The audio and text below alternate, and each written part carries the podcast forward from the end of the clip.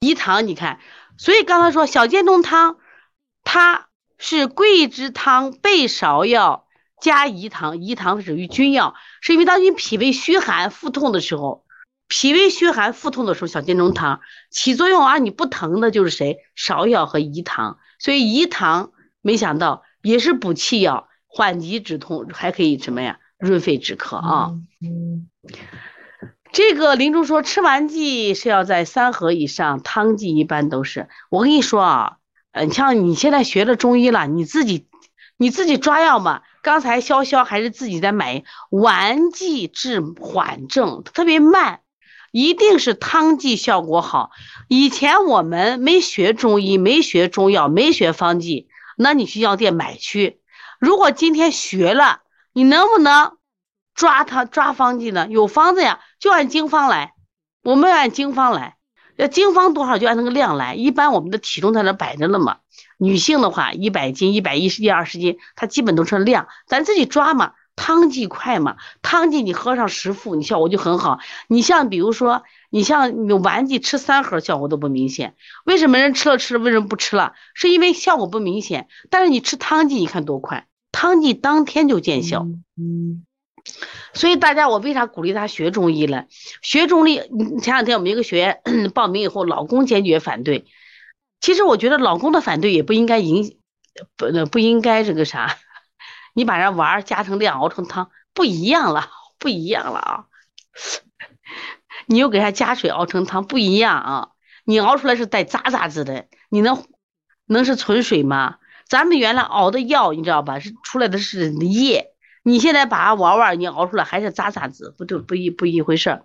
她的老公就说你学的没有用，我觉得咋能没有用嘞？现在男的认知还是有问题的，他们老觉得什么都没有用，在对女性我觉得认识有偏颇。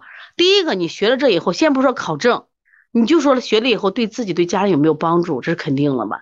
第二个，我们学了以后，我们将来我们如果拿到证以后，我们在临床中见的病人就多了。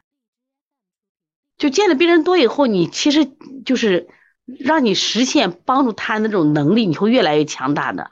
而且我们这中医这个行业，他不退休呀，他不像有些工作六十就不要你了，七十八十你可以干下去。而且当你学中医的时候，你会觉得你自己越来越美。为什么？它实际上是一个内修炼，这是内修炼，它不断让你去成长。然后每一个方剂都是有中医智慧的，很经典的中医智慧。就你学了以后，你发现你开悟，所以很多人说我去学佛开悟，我去学基督教开悟。我说学中医吧，学中医绝对让你开悟。嗯，所以说你信佛信教都不如学中医，真的。其实你想想看，你学佛学中医都是让内心清净。当你学了中医的时候，你内心也会静下来。其实你会琢磨这个方剂的来源。我会看病人，有时候我经常也看新闻刷抖音啊，人面对疫情的烦躁。然后人们有人跳楼自杀，人又跳河自杀。有时候为什么就觉得为什么？实际他身体的出现的偏破了，偏破了。然后我们要怎么样？我们实际上通过学中医的人，就我看世界，我的这个眼光可能就会更通透了，很多事情就会明白了，对性格也就会温和豁达了。真的是这样子。所以说，我觉得信什么教你都不如信中医。知道吧？内修，内修是很重要的啊。再一个，你学的中医还能帮助别人，就是不光说我光学一个教，我修炼自己。其实，当你能修炼自己的时候，你还能帮助别人，这是非常非常重要的，知道吧？这也是我自己的体会，就是越来越走进去，越来越就有种幸福感在里边。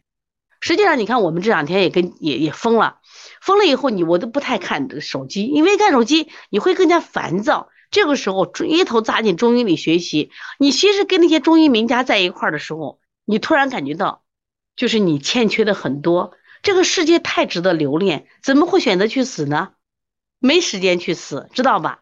因为你还要觉得我要我要的东西太多，我要学的更多的东西，而这些东西不是名和利，是智慧，是能量，知道吧？是智慧，是能量，是让你过得更好、更有幸福感的这种。力量在里边，所以我觉得这个是学习很重要的。